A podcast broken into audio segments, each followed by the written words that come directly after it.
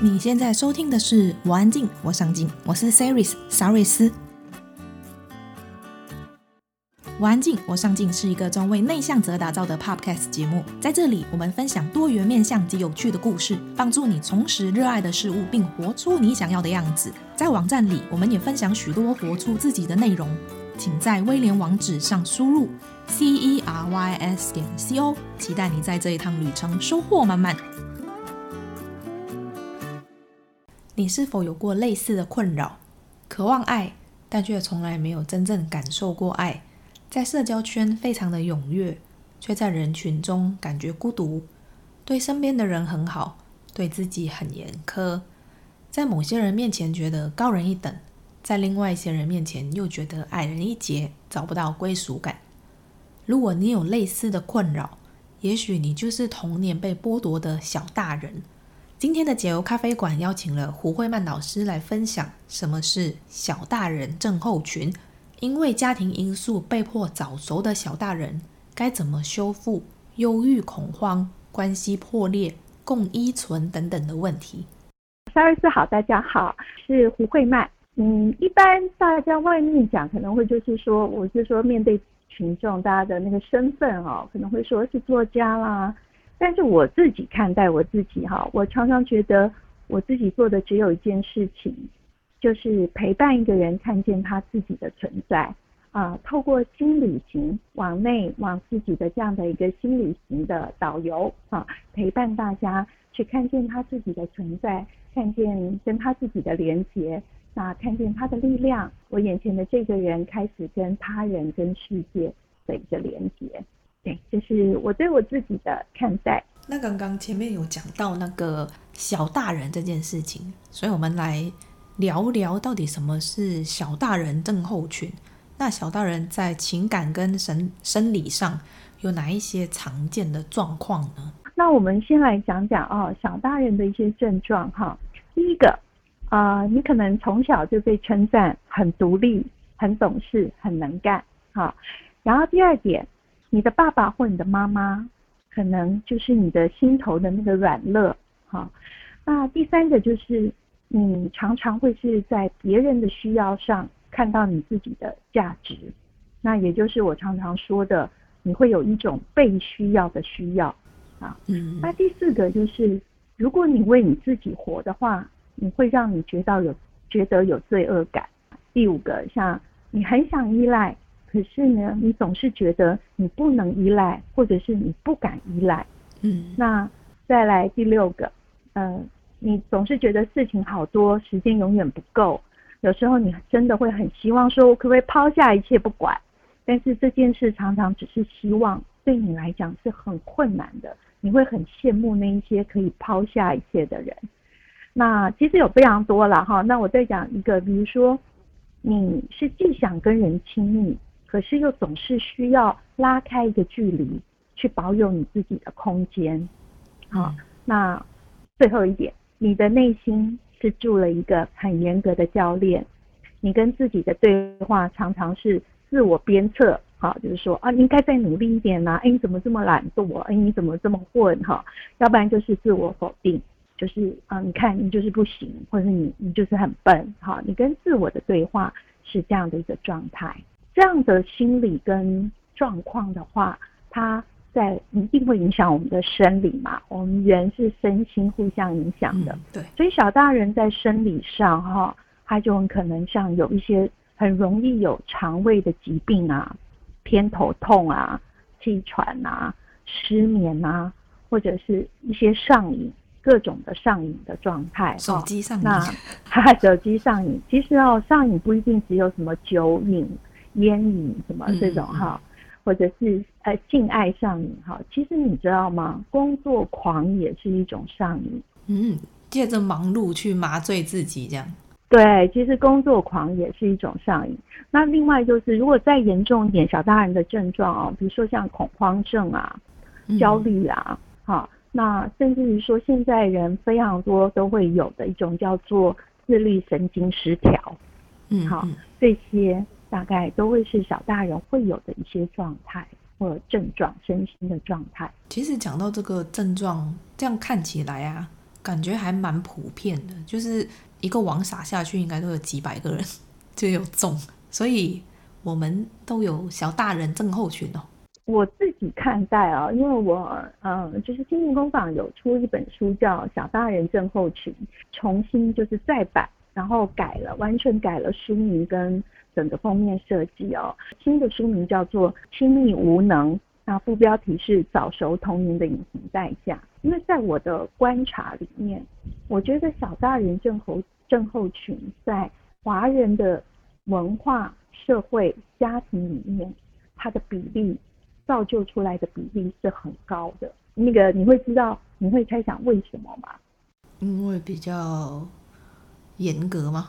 我自己的观察是，因为我们华人的家，呃，华人的文化社会里面哦，家庭跟个人的连结，那个融合度、哈、粘着度、纠缠度是非常高的，对不对？哦、它跟欧美国家、西方国家不太一样，对吗？嗯。到底是纠结，还是说粘在一起跟分开哦？说不是那个表象上面看到的。嗯嗯嗯、我我说的是，通常是那个情绪跟情感的纠结。有的时候是因为那个东西太重了，所以必须要拉远一点。是是什么东西？你说情绪上的那个是什么？比如说父母跟孩子之间。那为什么说呃华人社会呃文化家庭的关系很黏？那他会造就比较多的小大人，那原因是因为小大人症候群通常是从在原生家庭，我们在小的时候在原生家庭里面所形塑的，所形塑影响的，所以小大人症候群跟原生家庭是很有关系的。导师，你刚提到说就是呃那个情绪上面的东西，我的理解是不是有一点像是情绪勒索？很对，情绪勒索现在很流行的一个词哈，我觉得广义上来讲是啊，情绪勒索也是会会造就这个家庭里面的就是纠葛特别多嘛，对不对？嗯、其实情绪勒索，家人之间的情绪勒索，在华人文化里面一定是高于西方家庭的，因为西方家庭比较强调个体性。个人的自由，对不对？个体性、独立性，嗯、每一个人是独立的。但是华人的文化不是，文华人文化是很重视这个家庭，所以那个或者是伦常，对不对？啊，或什么父母兄弟子女，哈，这种这种人跟人的关系，华人文化是更重视群体，它不是那么歌颂或者是看重个体，嗯嗯，它是看一个人怎么样在系统里的关系。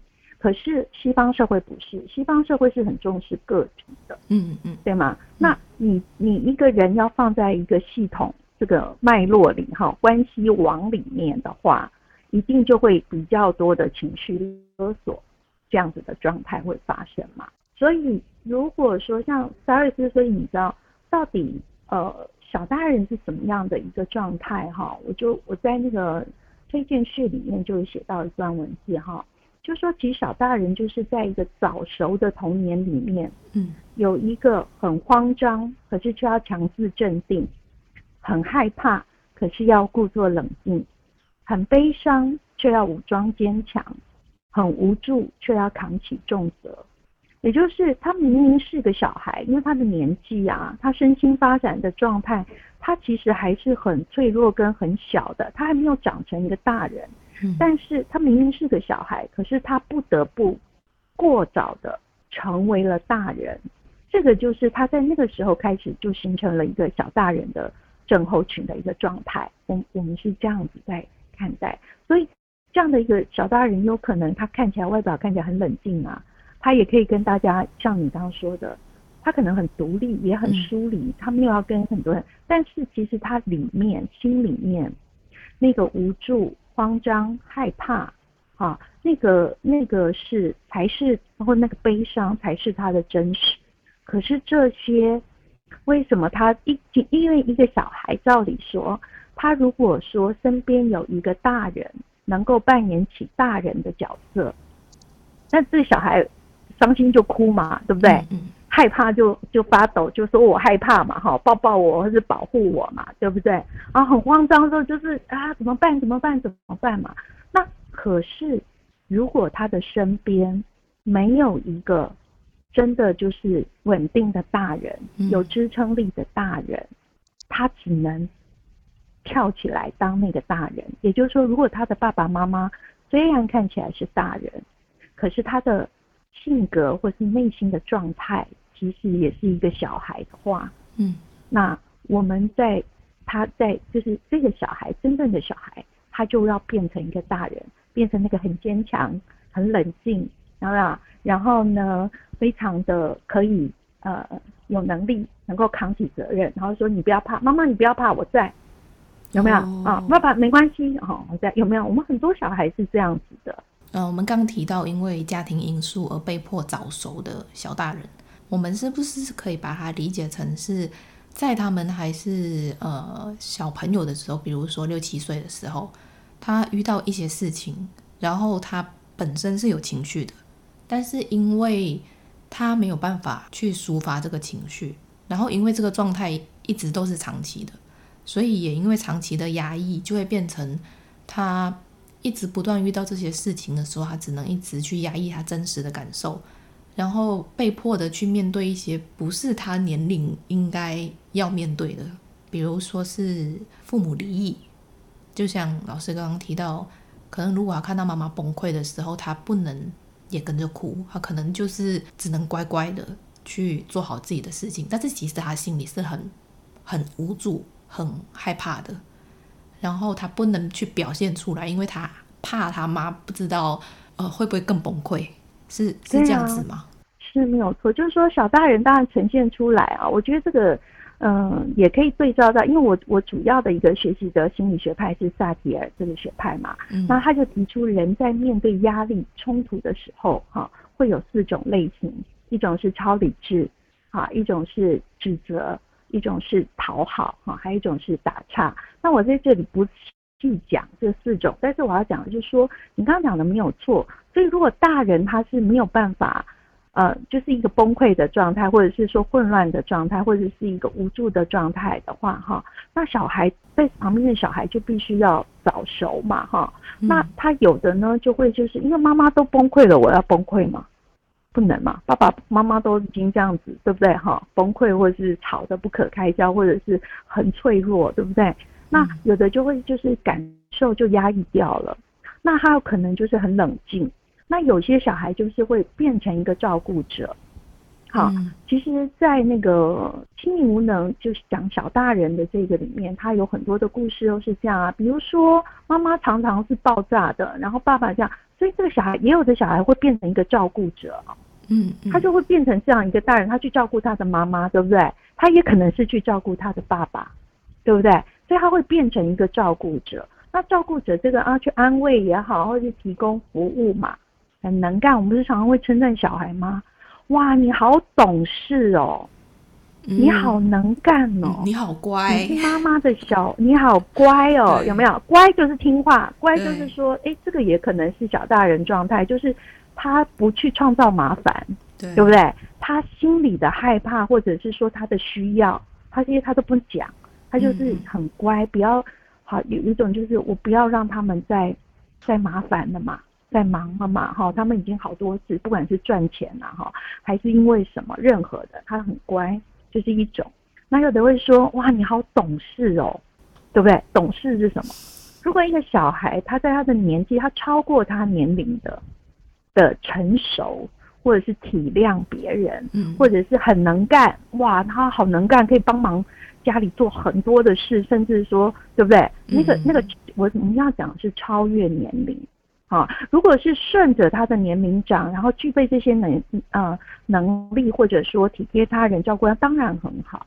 可是我们在讲是就是过度早熟嘛，所以小大人症候群有一个很重要的关键是，他是过早的。成为了一个大人，所以我们不能用单纯只用目前现在看一个人。假设我有一个很冷静的朋友，我不能说他他是不是小大人，他怎么可以这么冷静？其实应该是要看他，呃，他自己的内心的状态是不是有很多压抑的情绪，就是他不是真正表现出他内心的世界。如果他是在压抑的状态下，就会他不想要。去经历那个崩溃的情绪，所以他用了另外一个比较冷静理智的的人格去过他的生活。因为小大人出来的时候有点可怕，是这样吗？某个角度讲，我们某个层面来讲，我们也许也可以变成就是荣格讲的人格面具嘛。嗯，我开始戴上了，因为小大人为什么要成为小大人？刚刚除了我们讲的那个在那个原生家庭的状态里面，好，没有一个真正的大人能够在那里稳住、抗住，让他可以好好安心的就当一个小孩，慢慢的长大，哈，这是一种，哈，他就必须扛起来，不管是照顾别人、体贴别人，或者是很所有的人都情绪，爸爸妈妈都情绪爆炸的时候，他很冷静，对不对？好，这些那。其实也还有一个，就是说，因为当我们做这些事的时候，我们会得到称赞。其实人是很需要被爱，然后被肯定，嗯，被喜欢，然后被认为有价值，对不对？好，所以这是心理学里面那个关于那个自我，好，我到底是一个什么样的？好，就是我的，呃，萨提尔有个冰山图，它最下面就是一个自我，好，就是我是谁这件事。然后上面一层就是渴望，那渴望就是什么？生而为人的渴望。嗯，我们每一个生而为人，我们都会渴望被爱嘛，嗯，对不对？对，我们渴望安全，呃，认同，认同，也就是说，我是我有价值感，嗯，我有成就感，嗯，对不对？然后，然后或者是说，我是认同，也有可能就是一种，也是一种被爱的连结感嘛，哈。啊，或者像自由，这些都是生而为人共同的渴望。那这个渴望会牵涉到什么？牵涉到就是说，诶，我的自我价值很安稳，而且就是比较高，比较安稳。嗯，如果我是知道我是被爱，然后我是有能力的哦，哈，我是我是有成就、有价值、有能力的。然后呢，呃，我是安全的。安全就是原生家庭很简单，就是说，因为每个小孩。我们是小孩的时候，其实我们的身心发展都还不够靠自己活下来，所以这个时候，人他在小孩的时候，从婴儿开始到小孩这样成长过程，他其实生理心理是没有办法靠自己活的。那大部分的人就是在原生家庭嘛，那或者有一些当然有寄养家庭或机构哈，不管就是你长大的那个环境。嗯，那我们要活下来，这就是要生存哦。好，那你可以想，一个孩子他要怎么样生存下来？他得被他周围长大的这个环境的人喜欢呐、啊，嗯嗯嗯，爱呀、啊，嗯，然后或你讲的认同啊、照顾啊，对不对？所以我们会去发展出来，哎，我怎么做，人家会觉得我很棒。像你刚刚讲的，我们会称赞说啊，你好乖，那种我很喜欢你，会给你一个糖，或者说啊，我抱抱你。那你就知道说乖，我可以活下来，然后呢，或者是啊你好能干哦，你都可以分担，哎，我们就会强化我们的能干，或者是说哎你你很什么，对不对？很懂事还是很什么？这就，是逐渐去发展一个人格面具嘛。怎么样的我是大家喜欢的？那大家喜欢跟就是暗赞哈，比大拇指的，那会让我心里觉得很安全。很快乐，很幸福，对不对？那也会变成我自己觉得，嗯，这个特质很好，我要这个。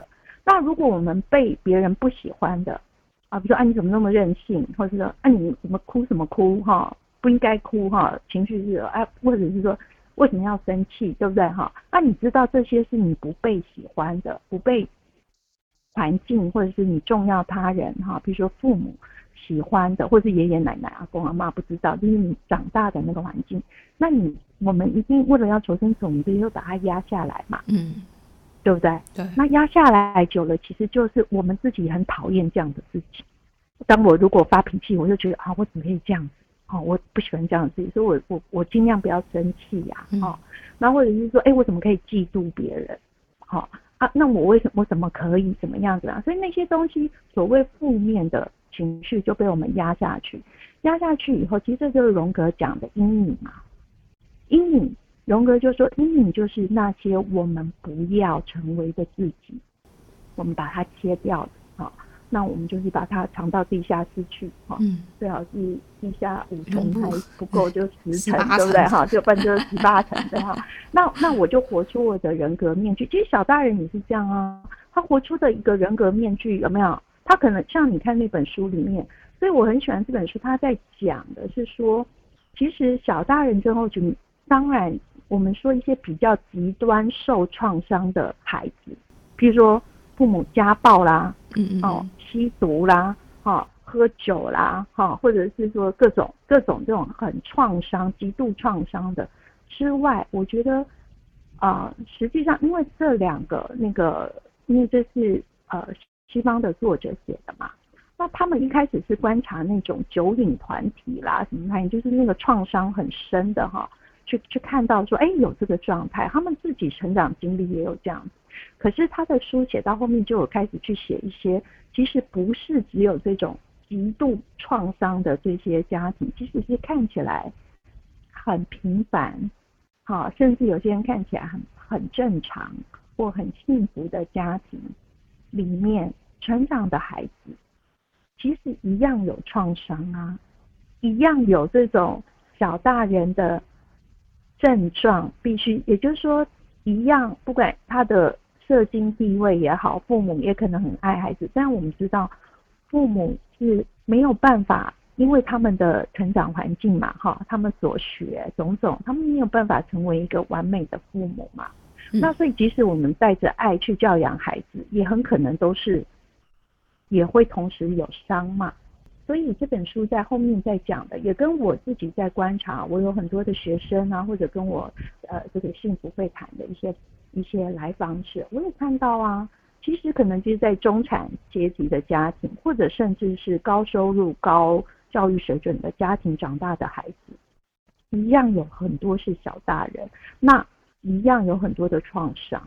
那这些小大人有可能长大以后，他们是非常社会的精英哎，他很可能工作发挥的非常好，有没有？我们有看这本书里面举的很多例子。他他可能也是呃学业啊，然后后面的事业啊，甚至婚姻状态一切都很好，可是有一个很大的问题就是说，哎，他们除了我们刚刚前面讲他们的身心状况有没有之外，有时候他的幸福家庭会突然崩解，对，就突然出很大的问题。好，那这个有也是呃这本书里面有提到，跟我也在很多学生的来访者身上看到的。它其实是一个一直压着的伤，啊，那长期来讲，它最后就好像一个我们一个伤一直不去疗它嘛，哈，它可能在那个里面开始就发炎化脓，对不对？哈，就是会有这样的情况。对，刚刚老师有提到一个，就是即使在很幸福的家庭里面，他会突然有一点崩塌，不知道为什么。然后我在看这本书的时候。其中一个故事就还蛮吸引我的，所以我就想要拿来跟老师来讨论一下比尔的故事。对，比尔的故事哈。对，这个就是在讲比尔他本人他有性上瘾的问题，然后呢，他太太就觉得这个是老公的问题，就觉得你要去治疗，问题就可以解决了。但是其实站在治疗的另外一个角度来看这件事情，就是太太有点过度的去关注。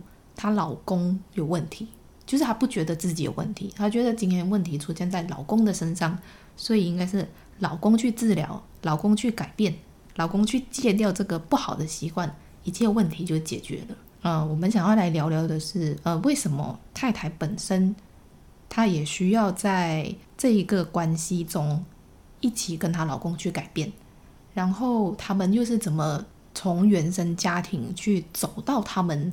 现在这个样子的这个故事，就是当然，因为我有写推荐序嘛，哈，然后还有之前我也有关注这本书，所以我大概有一点观察。可是我也要讲，因为书里给的讯息并不完全那么完全，所以我们没有办法很武断的就说哦，呃，一定是这样或那样，我们只能去拼图，就有拿到的部分哈，去去拼图跟猜测啊，它不一定是一个正确的答案。但是呢，我自己就会从比尔这个故事跟他太太哈这样的互动里面，我可以看到的是说，嗯，首先我想跟大家分享一个东西，就是说，其实学心理学哈，包括念智商研究所，其实我是四十岁才去念心理咨商研究所。那我前面有二十年是在时尚杂志，就是 L 杂志，我是从实习生，然后做采访编辑，哈，一路做到总编。所以我四十岁之后去念，因为当因为要去。因为因为去当张老师这个志工，然后觉得哇，心理咨商好有趣，然后去推荐了心理咨商呃研究所。那我觉得我在学习心理学，那包括这十几年来的这个在这个领域里面的浸泡哈，我觉得我最大的一个收获哈，我可以开始看见我面前的每一个人。其实你知道吗？我们面前的每一个人，他都不是生来就是这样的，他都是带着他过往的生命脉络，一路长成这样的。好，所以你可能看你的重要的呃他人，可能你的伴侣啊，哈，那你的或者是情人啊，或者是你的家人，包括你的爸爸妈妈，好，那包括你在工作上的啊，职场上的同事啊，你最讨厌的那一个哈，或者是什么哈，你的朋友啊，其实都是这样的。当你可以看到这个人，你不是只看到眼前的他，你知道他后面带着他生命的历程长成现在这样，然后有这样的个性，或比如说你刚刚讲的很冷静嘛，哈，对不对？哈、嗯，然后就很疏离，都不碰情绪。其实每一个人，或者他就是总是破口大骂，然后或者是有的都是哭哭啼啼，啊，都是一直在好像受害者，哈，任何一个人，你都要知道他是带着他的生命历程长成这样。如果我们看到这个，我我自己很大的收获就是，其实当我们看到心理学、心理智商让我看到这个，那我们有这个的时候，我们心里会拓开一个空间，会看待一个人的时候，心里会多一个空间，这个里面会开始有温柔，有悲悯。甚至有理解，你开始可以去理解这个人，而不是只是讨厌他而已，或者是要被抓狂这样。我都不懂他为什么要这样啊，我快气炸了哈，或者是伤心的要死。对，那那当然，呃，所以我们来看比尔哈，其实他在里面，他事业有成嘛，对，我忘了他是什么律师吗，还是医师，有点忘记，反正就是就是人生胜利组，你一定会觉得、嗯、啊，工作这么好，对不对？哈，更很好。可是他性成瘾嘛，所以我们刚刚讲哦，小大人的症状有一个是什么？上瘾，上瘾，对不对？哈，包括不管是喝酒啦，或者性爱也是一种上瘾，工作狂也是上瘾，对不对？各种上瘾，好，游戏上瘾，对不对？好，网现在有那么上网上瘾，种种的。其实那个就是说，其实比尔看起来这么成功，这么理性，这么有能力，这样的一个男人。其实他的内在里面有个非常小的小男孩，啊，就是一个很小就必须长大，武装成我们现在看到的比尔外在那个他。可他前面其实里面是有很多的害怕的。然后我记得书里也讲，比尔是一个，就是说他其实自我价值是低的。我们看到很多人外表看起来很自信，对不对？好，然后这样子哇，很像个都很厉害。但是其实那个自我，因为里面有讲比尔是一个完美主义者，完美主义者像比尔这样，他常常是心底那个真的声音，就像我刚刚有一开始有提身心症状，其中之一就是心里有一个严格教练，非常我讲严格可能还不够，简直就是酷严酷，然后非常冰冷，然后严酷，永远是说你不够好，所以他在关系里面，我们也看到比尔其实是疏离的。他是一直逃走的，有时候工作狂其实也是很好跟人疏离，跟你的老婆或跟你的先生、跟你的家人疏离的一个一个非常正当而崇高的借口。或理由，不自觉的。我不是说他们是刻意，是很也常常是不自觉的，对不对哈？那为什么需要这样逃？跟比尔他生长的家庭有关嘛？对吗？好，书里面。比尔的那个家庭是有关的，对他爸爸好像是很暴怒嘛，易怒，对不对？然后会会很恐怖。那其实我们可以想，一个小男孩，爸爸是这样吗？他可能是很想靠近妈妈的，可是他的妈妈是一个被他爸爸很驯服的。我记得在书里面是讲他爸爸很暴怒，然后要求很多，他妈妈就会尽量把事情都做好。嗯，然后呢，他妈妈跟孩子也是疏离的，所以你看他妈妈没有办法去照顾孩子啊，嗯，他只能赶快在这个很凶的先生下面赶快先安身立命嘛，哈。那当然也有可能妈妈是有觉得说啊，那我不要制造冲突，孩子就可以比较安稳，哈。这个是环环相扣。可是不管怎么讲，我们看到比尔他很可能是呃很孤单的长大，哈。那所以他在关系里面会逃。那继续讲到那个太太呢？太太看起来很正常，对不对？嗯，就是刚刚赛斯提到的，哎啊，为什么太太觉得都是先生性上瘾是他的问题，我没有问题啊？嗯，好、哦，啊，为什么我要我要去被滋伤或者去看我自己的议题？哈、哦，那就是因为他要讲到太太是一直在把什么焦点都放在哪里？放在老公身上，她的焦点都放在老公，放在小孩。嗯、那在书里面讲这个太太有没有她长大的历程？好，她长大的历程是妈妈很凶，然后爸爸很可怜，她常常很心疼爸爸，嗯，然后呢，她会去她会去照顾爸爸，或者是去取代妈妈那个角色。好，有人看一个小大人又出来了，一个小女孩，她就要变成在这个家里，哈，那个那个妈妈或者是这个太太，我就是说一个一个女人，成熟女人的角色嘛。她去照顾爸爸，她去照照顾这个家庭，她很能干，她会做很多事情。你说会不会被称赞？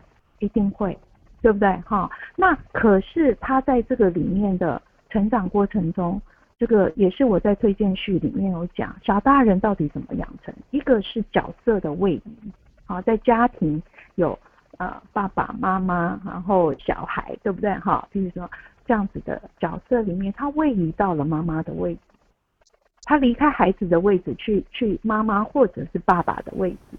好，就是那个大人的位置去扮演这个角色，好，像那个比尔的太太就是这样嘛。她在小女孩的时候，她就位移到那个妈妈的角色去扮演，对不对？好，那呃，我们也常常看到很多的家庭，你知道，有时候，有时候那真的是不自觉，有时候可能爸爸很忙啊，妈妈很孤单呐，哈，那儿子也有可能变成。或是女儿，反正都有了，儿子女儿都会变成那个情绪配偶。好，有一个词叫情绪配偶，是什么呀？如果说，假如说一个太太都在，她有很多的情绪情感，但是先生很忙啊。嗯。好，先生是一个必须一直逃走的人，对不对？不然他工作忙或者什么忙，或者是说，哎，他真的就是离开，对不对？好，那这个妈妈情绪要去哪里？就跟孩子说啊。嗯。你刚刚讲的情绪勒索，或者是说什么，很多都在这里啊。我们其实很常见，对不对？啊，你是我的小情人，有没有？好，当然适可而止的。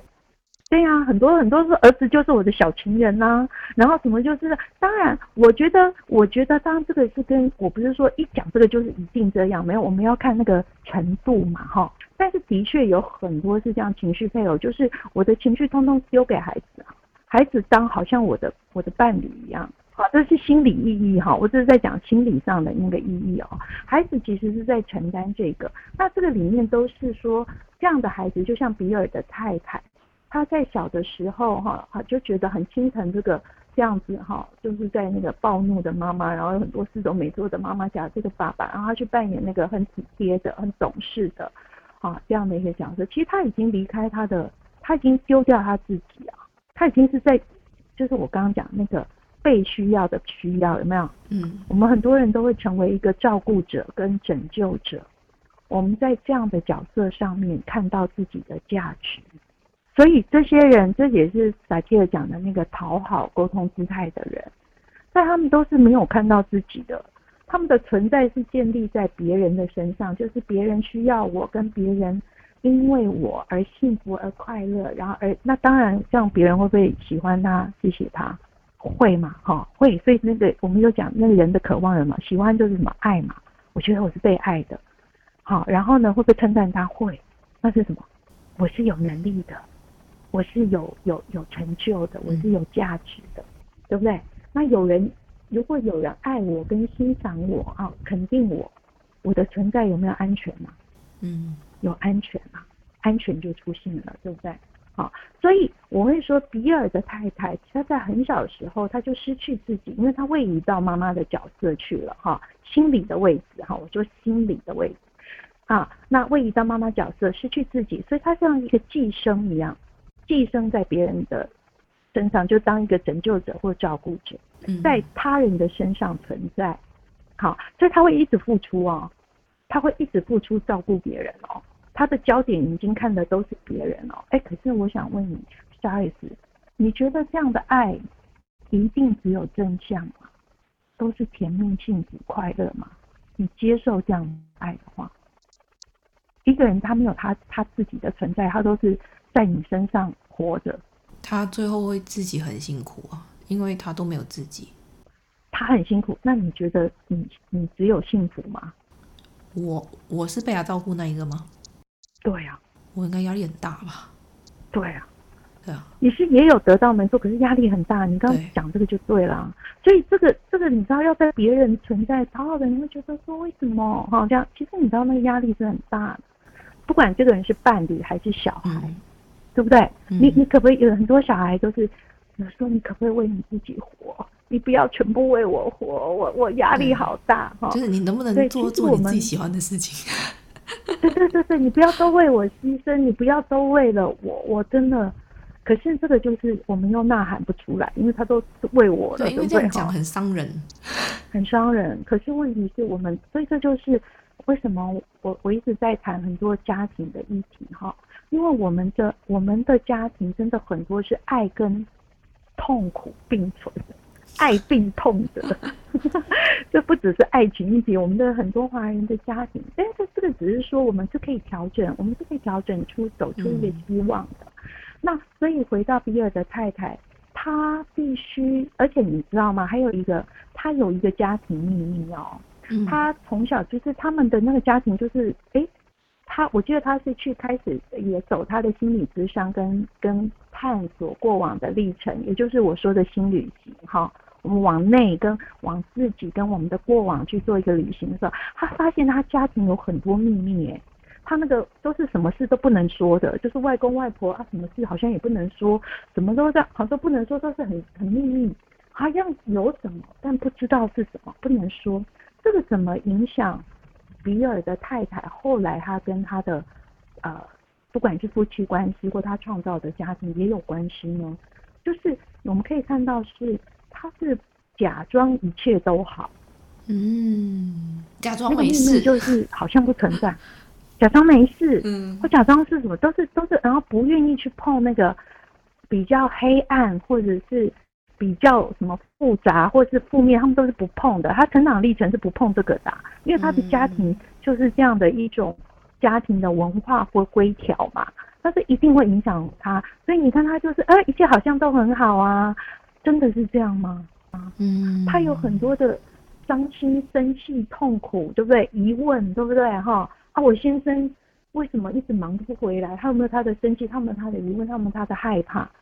可是比尔的太太从小这样，从这样的原生家庭长大里面，他其实应该都只看光明面的。嗯，那，所以这样的人，你看哦，哎，没有啊，我我没有什么问题，我都对你很好啊，我都照顾你啊，哈，怎么有问题的是你？可是小艾斯，我想问你哦。如果你的一个重要的他人伴侣哈，或者是说，要他是只讲好的，他真正的心情他是不讲，比较所谓负面的哈，他都不讲，然后他只是就哎，一切都很好这样哈。你觉得你跟他真的靠近吗？不靠近，我好像没有办法了解他，就触碰不到他的内心，啊、就是不知道他在想什么。对，没有错。所以看起来好像是，哎，我不要麻烦别人嘛，哈，我很体贴别人，然后我都看事情的光明面跟那个。其实第一个他自己已经跟他自己是切割的，嗯，隔离的，因为他的真，我们讲一个人的真实，就像你说很冷静的朋友，哎，一个人正常的人会起伏嘛，对，所以有的人他是在某些状态的时候，对不对？好，哎。这个这样的状态的时候，我现在要冷静，我能够冷静，这很好啊。嗯。但是如果他一年三百六十五天，一天二十四小时，所有的时候他都很冷静，他就是活成一个机器人，对不对？所以这样的人，他就真的是很可能小大人症候群了。但是如果一个人是哎，他不是随时都，他有时候现在在公司要处理这个事情，他有他的角色职位，这就是萨提尔有一个很好的，就是说他我们成长的方向哈，萨提尔引领出来了，呃，就是刚刚讲的那四种哈，都是我们在原生家庭形塑的一个跟人。面对冲突压力的时候的一个模式，应对模式，然后我们会带不自觉的带着长大哈。当然长大，我们现在身心安全了嘛，我们可以靠自己活了，对不对？我们有力量，可以靠自己活了嘛，嗯、对吧？哈、嗯。那在这个时候，我们如果开始我讲的，我邀请大家清旅行嘛，哈，我们回来看一下啊，原来我是这个模式哦，我都不知道哎，哈，啊，原来我是那样，嗯、那我们就可以进化，可以成长。我们就可以去活出一个比较真实，好，那个真所谓的真实是，呃，萨提尔提出来，不是说我口说我心哦，我口说我心的人哈，他的那个世界里是只有我，对不对？嗯，这就是指责嘛，指责的人不是就是我，我心里是怎样，我嘴巴就说出来。可是真的成熟的一个心理健康，而且成熟也能够为我们带来我们真正渴望的。幸福跟快乐跟成功的哈，是那个完整的一个全人，是我有我自己，我自己也存在，不会消失哈，没有说去委曲求全，但是呢，我也会看到他人，我会允许别人的存在，我会愿意听听看，哎，你在说什么？哦，你是这样想的，你是这样期待的，哈，我有听到跟看到，跟跟愿意尊重你的存在。然后第三块是什么？第三块是我可以依据我们两个的关系，因为有亲疏远近嘛，我们不能对每个人都，就是说，哎，比较靠近的人，我们的，比如说，哎，我分享我自己分享到哪里，对不对？哈，这个不是现实哦，这个也不是什么，这个就是就是一个成熟度哦。那或者是有时候会依据场合嘛，嗯，你会依据说，哎，现在是在家里，还是说现在是在公司的会议室？好，还是现在是在捷运站，好，这个都是一个大人，他应该有这样的评估能力，对不对？调节评估，嗯、那自己、他人，啊，跟关系或者是情境，我们能够拿捏平衡的很好，这就是一个稳定的啊，进化的，我我自己他成为完整的全人，那那这个方向其实是我值得我们去走的。对，那好，拉回来，比尔太太，你就可以看到哦，他这样的状况其实是伪装的那个，伪装的明亮或者是没有问题。好，可是我要讲这些伪装，不见得是有意识、自觉的，常常很多是不自觉的。嗯，对。好，那但是呃，所以比尔太太说我没有问题呀，有问题的是他，他也其实是他很真心的话。但是，所以我们为什么需要透过一个我我称之为心旅行的这样的一个历程，或者说很多人说透过心理咨商也好，工作也好，访也好，对不对哈？去看见，然后去贴近自己，因为因为比尔太太看起来一切都好，没问题，其实这也是一个虚假，所以他没有办法跟他的伴侣，或者是甚至他的有很好的真实的连接跟靠近，所以。夫妻关系或任何关系，一定都是两个人一起的互动的，不会是只有一个人。好，因为我们就是互动，所以萨提尔会讲说，哎，这是一种压力下的两个人的舞蹈。你踩一步，我踩一步，你会你讲这个，然后我就会勾我什么反应，然后我这样会勾你什么反应。对，萨提也讲过说这是两座冰山，内在冰山在碰撞。哈。这当然就是比较复杂或者比较深刻一点，我们学心理智商的人才会去看到的一个视点嘛，哈，但但是大致上是这样，对，所以就是就比尔跟比尔太太哈，我在书里面呃就有限的线索里面去去看到的，对，嗯，其实那个比尔，因为他的爸爸是一个比较严格的人嘛。然后他妈就会是比较呃安静不说话，然后因为他想要找他妈妈寻找一些温暖跟安慰，但是因为没有，所以就会变成他比较像是一个索取者，而比尔的太太是一个给予者，因为也是从他的原生家庭里面，他很小的时候就扮演了他妈妈的角色，陪伴他爸爸，所以就会变成他们当他们两个人走在一起的时候，呃，各取所需。就是你可以这样讲啊，是啊，所以你知道吗？所以这个跟心理学讲那个依附关系有没有，都会讲一个焦逃配，就是一个焦虑依附的人，哈、嗯，焦虑依附的人就是很需要抓着人的。如果他关系他人就是跑走，他会很焦虑的，所以他一直去抓关系。嗯，嗯，那一个逃呢，就是逃避型的哈，逃避依附的。逃避依附是小的时候，其实我们面对一个状态，孩子都会发展。不是都会成一种，有时候会分，就是他会自动长了两种。比如说这个关系不不稳定，这个依附依附关系不稳定，那有一种他就分，他就变成是焦虑依附，他就会要一直抓嘛，哈，很怕他走。那有一种就是觉得就会变成说，因为他一直在那个这个依附关系没办法稳定，所以他后他最近会决定说，我不要关系，嗯，我不要在乎他回不回来，因为我一直在乎他回来不回来，我太痛苦了。我受不了，所以他就切断，就是你回来也好，不回来也好，我没感觉。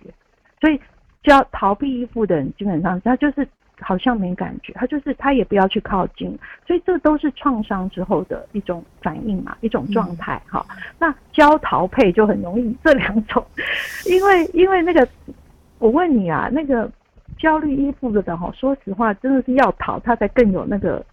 动力觉得要去抓嘛，哈，那他有时候会呆住，你就觉得好一点。他说他又要跑了，你要抓，我们才会，这就是才会被那个，你知道两个钩子一定要互相勾了，哈。他逃避依附的人是，哎、欸，哦，有时候在很好，但是他他真的没办法久待，因为他会在所有的关系，他都不相信这个关系是安稳的。嗯。那而且一直靠近的时候，他也会觉得很不能呼吸，或者他就会会跑嘛。所以你刚刚讲的那个，就的确是啊，比尔太太都是照顾者，对不对？然后比尔哦，其实是渴望跟他妈妈哦，他一定有这个渴望，可是他后面可能会发展成我不需要妈妈，但是心底深处要不要要？所以那个里面的故事，我觉得有一点也很有趣，虽然资讯有限，但我觉得那一点很有趣。你记得吗？那个那个太太做了什么事，然后这个先生开始要。抓着他，然后要愿意去咨商，愿意去谈。我不记得他做了什么事。就是太太就是打包啊，然后去闺蜜家住啊。哦哦哦，这个先生就慌了。嗯嗯嗯，有没有？因为他面对的是，如果我们撒切尔讲，就是打岔嘛。他的妈妈是一个疏离的嘛，比尔的妈妈对不对？把自己照顾，嗯、就是会听他爸爸的话，然后很戒慎恐惧的，这样这样好好乖乖的，然后就没事。但是他是疏离，他不太理。比尔嘛，对不对？哈，他有他的状态哈。那那比尔想不想抓妈妈？一定想啊。嗯，好。那所以当当那个比尔太太打包行李，包袱啊宽宽，然后去闺蜜家住的时候，其实是勾到比尔的那个，我觉得啦哈。我不是说这一定是正确答案，从我我觉得有一个角度是有这个可能的哈，就是勾到了比尔那种很想去抓妈妈，你知道吗？内心深处的渴望，对对对对对，他那个渴渴望被被勾起来了，所以他会去要去找这个太太，然后呢开始要愿意去，开始愿意要去那个去找咨商师好好的谈一谈，然后我们的问题到底是什么，嗯、自己的问题、各自的问题，然后重新去走出一条新的路啊，有希望的路，对，嗯对，就是很有趣的，对不对？其实讲到比尔的太太啊，看他的呃，比尔太太的小大人，刚刚在讲的过程当中，我脑海里面浮现出一个人，那就是我妈。我要爆料，所以你妈妈是相似的身份是什么？嗯、呃，我们也是在最近聊天的时候，然后我们就讲到，我就说，我就问了他一个问题，我就说，妈，你为什么常常不说很多事啊？常常在发生事情之后，他就会讲说不要讲，这样。呃，在那一次聊天的时候，我就问他说：“呃，为什么你都不说啊？”他就讲说：“有什么好说的？”然后我就觉得有点奇怪，我就问他说：“诶，你小时候都是怎么样的？”他就讲说：“因为我外婆就是忙着工作，所以他是呃，我妈是他外婆带大的，嗯，隔代的，对对对。然后因为只有他一个小孩。”然后他外婆又是一个更传统的女女性了，所以就会变成很多时候，我妈在小时候遇到问题，她没有人可以讲，因为父母不在身边，然后我外婆又特别传统，可能也稍微严格，所以就会变成她说小时候其实还遇到很多事情，她没有人可以讲，然后也不知道跟谁讲，她只能自己想办法解决。我就问我妈说，那是不是因为这样子，所以你长大之后变成你遇到问题的时候，你也不会去想说请别人帮忙，或者是麻烦别人？看要怎么解决问题，你宁可自己去一个人去面对。他就说：“对啊，有什么好问的？有什么好说的？我自己去解决就好了。”我说：“那你解决之后，你不会想要去跟别人分享吗？就是跟别人说，哎，你遇到什么问题，然后我我解决了这样。”他就说：“没有哎，没有什么好说的。”后来我就开始有点慢慢理解，说就是我妈的这个状态是有点像是因为小时候她因为身边没有人可以讲，所以就有点养成她。稍微有点早熟的个性吧，我想就是她会把这个习惯带到她，即使到她现在，她也是会很多事情她都不说，所以就会变成。后来我发现妈妈也是某个程度的小大人。对对对。后来我就发现他这个个性之后，我就会多问，因为其实你只要多问他就会说了，他就只是不会主动去讲。就是很多东西他都会宁可放在心里面，有很多感受他也会放在心里面。当你的妈妈以前是什么都不说，对不对？哈、嗯，对。到现在你问他会跟你说这些的时候，请问你的你跟妈妈的这样的关系改变，对不对？互动改变了，嗯嗯。对你来讲，你的心里有什么样不同的感受？我觉得很好啊。那个好，可以再多说一点吗？感觉有点像是那个灵魂跟灵魂相遇。所以你在告诉我的是说，你觉得你跟妈妈很靠近，嗯，是这样吗？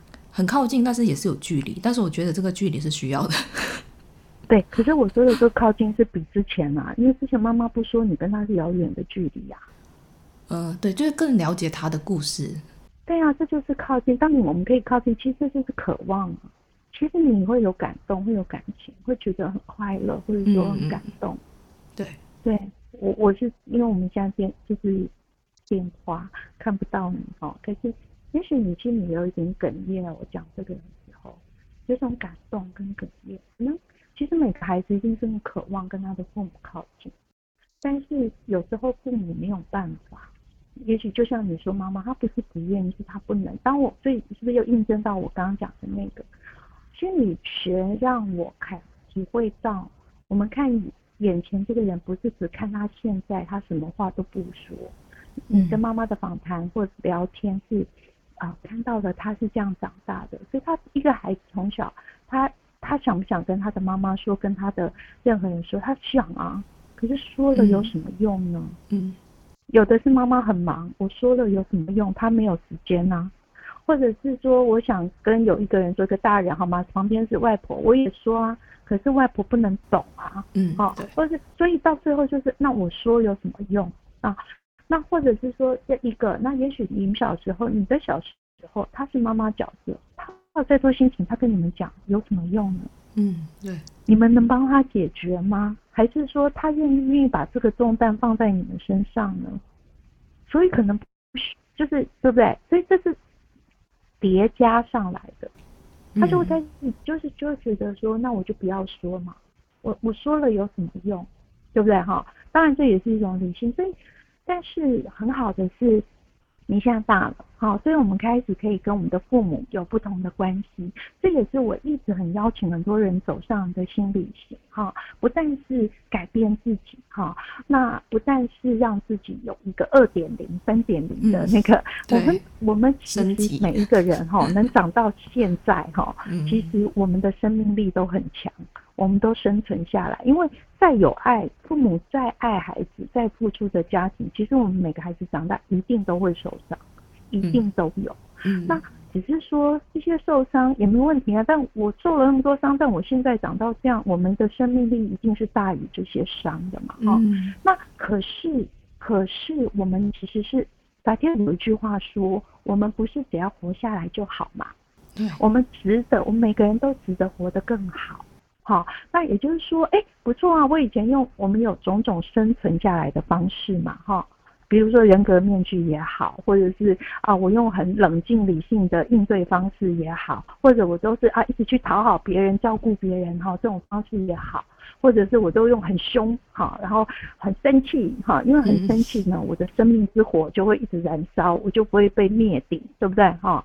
那或者是有些就是会去消失、消失一下、消失一下哈，用消失逃一下、逃一下的方式活下来。这些都有给他们都是有力量的，帮助我们活下来。所以萨提尔说，这四种方式是什么？求生存的方式。我们真的用这些求生存的方式活下来。但是现在此刻，我们不是小孩了，我们的身心的力量够了，我们可以靠自己活了。但是我们还是一再的在关系里面重复这样子的模式。可能是讨好，可能是超理智，可能是指责，可能是什么？可是这些方式其实都会毁掉我们的关系，或者这个关系就是，它就算不是零分，它绝对有的还不及格，哈啊，有的顶多哈六十五分，但是我们真的可以有更好的，好九十分以上的关系嘛？那这个东西的时候，我们就可以利用现在来成长，来改变啊。好，我们重新，其实我都会讲，我们重新教养我们自己嘛。好，我们重新，如果一个孩子是在一个安稳那个家庭长大，他不需要变成小大人症候群，他是可以很很流动的，但他也不是变成一个任性的哈，他是这样子好好安稳的、健康的长大的一个孩子，他其实可以发展出来，就是萨提尔讲的那个进化版的哈，所谓一致性的一个关系。一致性的沟通的应对这种姿态哈，也是我刚刚讲的那个全人，那个全人就是我存在，我不会让我自己不见，但是我也会让对面这个人存在，好，那我们两我存在你也存在，然后我们怎么找到一个交集？好，不是我变成你，还是你变成我？好，不是这样哈。那所以一个孩子好好长大，他是可以是这样。那我们没有，因为有些人父母有他们的困难嘛。他们的时代，对不对？他的原生家庭是有给他一份就这样的土壤长成这样嘛？嗯，他没有，他就真的也没办法。他再爱你，或者他再有心，他也做不到，对不对？哈。然后或者是当时的社会文化，他有没有机会像我们现在这样去学呢？那可能比较没有。所以社会发展很好嘛。嗯。那现在我们可以从我们这一代开始改变，对不对？那当我开始去改变我自己。你看哦，像你刚刚讲跟妈妈这样的聊天，以撒切尔来讲，我们也其中一个很重要，除了大家很熟知的冰山对话啦，哈，四种沟通支派之外，哈，我们也谈家庭图，哈，我们怎么样？我们会带学生啊或者来访者去绘制你的家庭图，然后有时候画家庭图你也画不出来，你想，嗯，那那是怎样的哈？你就开始去做一些家庭访谈。像你跟妈妈的这个聊天，就是家庭访谈嘛，嗯哦，你去家庭访谈去批判出来，哦，原来妈妈小时候是这样的环境哦，哦啊，那个时候我小时候，哦，有段时间，啊，好像也是有住在大家族里面，好、哦、啊，那个妈妈在那个，哦，原来那个什么什么姑姑啊，哈、哦，叔叔他们这样，哦，是什么状？其实我们是透过家庭访谈，把这些家庭图立体化，你开始知道你的爸爸妈妈怎么长大。你开始知道你的成长历程经历哪些，好，然后你开始有一个更宏观跟更细致的看，而这些看是，因为你现在是一个可以身心靠有力量靠自己活的大人了嘛，对不对？好，所以那其实我的讲法就是说，我们做心旅行，如果说回去陪伴一些受伤的过往的自己，好。但是，比如说你四五岁或七八岁或九十岁，这样就是九十九岁十岁了，不是九十岁。所以那个自己，因为那个时候如果有一个大人，其实你一定很渴望这个时候有个大人在旁边，不管是陪我，或者是说，嗯、照顾我，或支撑我，或者是回答我的疑问，哈，或者是我我的情绪，他可以，我可以跟他讲，他可以抱抱我，或者他可以跟我讲一些。道理好，不管那那时候没有这个大人，嗯、那可是现在啊，我们可以，我们新旅行回去不是你回去变成那一个三四岁或七八岁的小孩，其实我们一方面是回去让那个孩子他当时压抑的情绪哈、啊，可能委屈，可能伤心，可能害怕出来以外，以外还有一个很重要的，现在这个假如说，小孩子三十几岁，对不对？嗯，对，就是有一个三十几岁的大人的你回去陪这个七八岁的你，然后除了让那个七八岁的他的那个压抑可以抒发，情绪不用怕哦，情绪其实抒发完就好了。他不恐怖的，哈，就让那个压抑抒发掉，然后这个大人陪他，然后陪他以后就陪他就是疗愈嘛，然后呢整合起来，整合起来就是，哎，你这个大人，我当初在七八岁好希望有一个这样的大人没有，但没关系，我们现在等于穿越时空去陪了他，他那个抒发了，哦，被被疗愈了，被陪伴了，被支撑了，去听被倾听了，嗯，其实他就好了，小孩都是这样吧。小孩伤心那边哭得要死，后来就是哭哭就没事，就跟小朋友去玩很开心，嗯，对不对？嗯嗯，其实是这样，所以我们我们，所以我要提一个概念，很多人说我们要去照顾我们的内在小孩，有没有？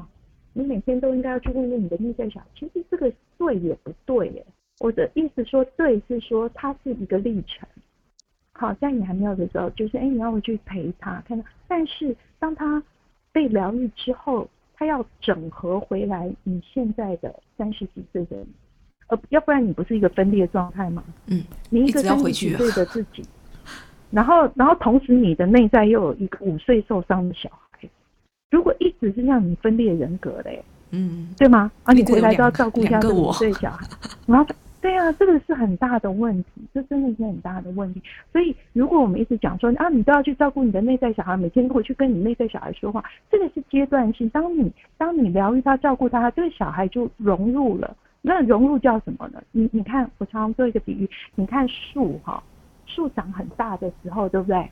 嗯。树的年轮是怎么样？一圈一圈的。一圈一圈嘛，对不对？所以这棵树它从小。然后开始扩大，像同心圆一样越来越大，对不对？嗯。当这棵树是，假如说我们看那种神木，它的它它的最大圈里面包着小圈，对不对？嗯。一圈一圈的小圈，对不对？嗯。所以所以这个是这样啊，你那个七八岁的那个受伤小孩，哎，疗愈了，所以进来，它它是你的，他是你的那个年轮里的其中一轮，可能那一轮里面，在那一轮那一年，可能特别旱灾。或特别有虫害，或特别雨水太多，所以那一轮里面有一点虫蛀的痕迹，有没有？哈、嗯，但我们把它疗愈了嘛，疗愈好了，但是它只是很多环里的一环啊。嗯，它是独立于你这个主树干旁边的一只小小细芽，你要每天去照顾它吗？嗯、不是吧？不是，对不对？好，所以这整合，你知道，整合进来之后，身体是完整的。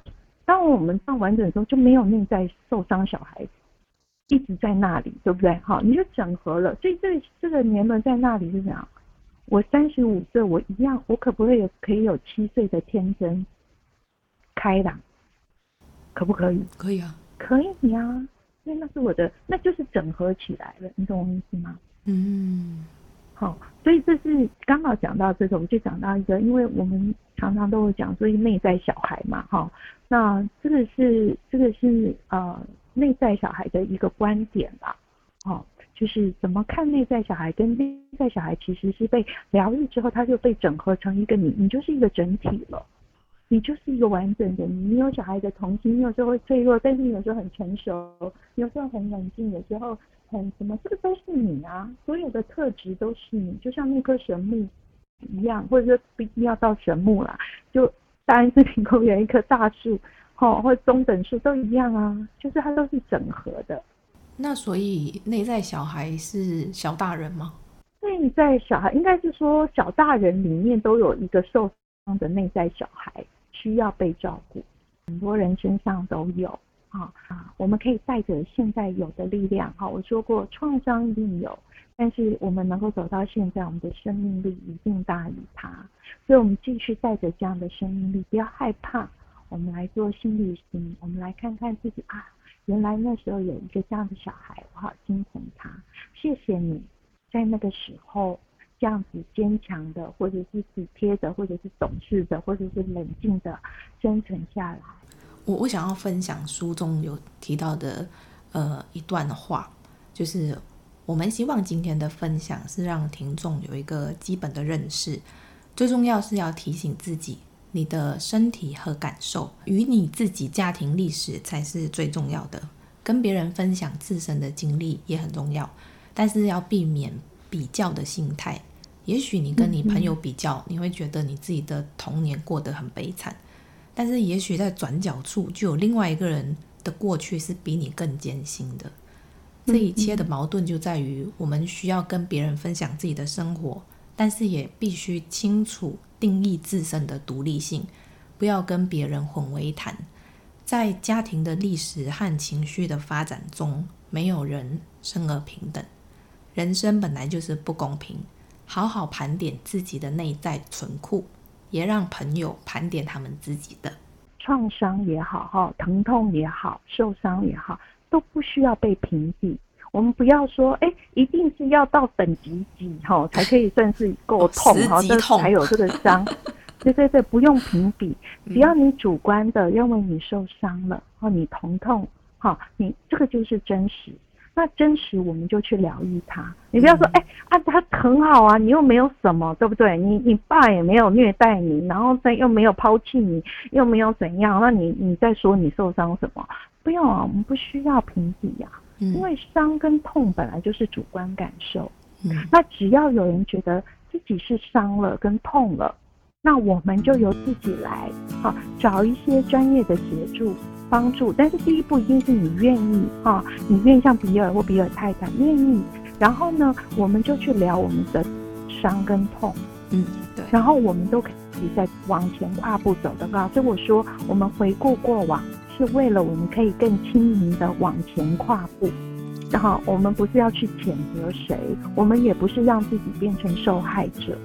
我们反而是要很有力量的，更轻盈的往前走，就是我说的自我创造，对不对？我们可以去创造未来的这个我。听说上进的人都在听，我安静，我上进。如果你喜欢今天的内容，请在 Apple Podcast 上面给我们五颗星，并留言告诉我你的想法。订阅、打新、分享的人一生平安。那我们下次见喽，拜拜。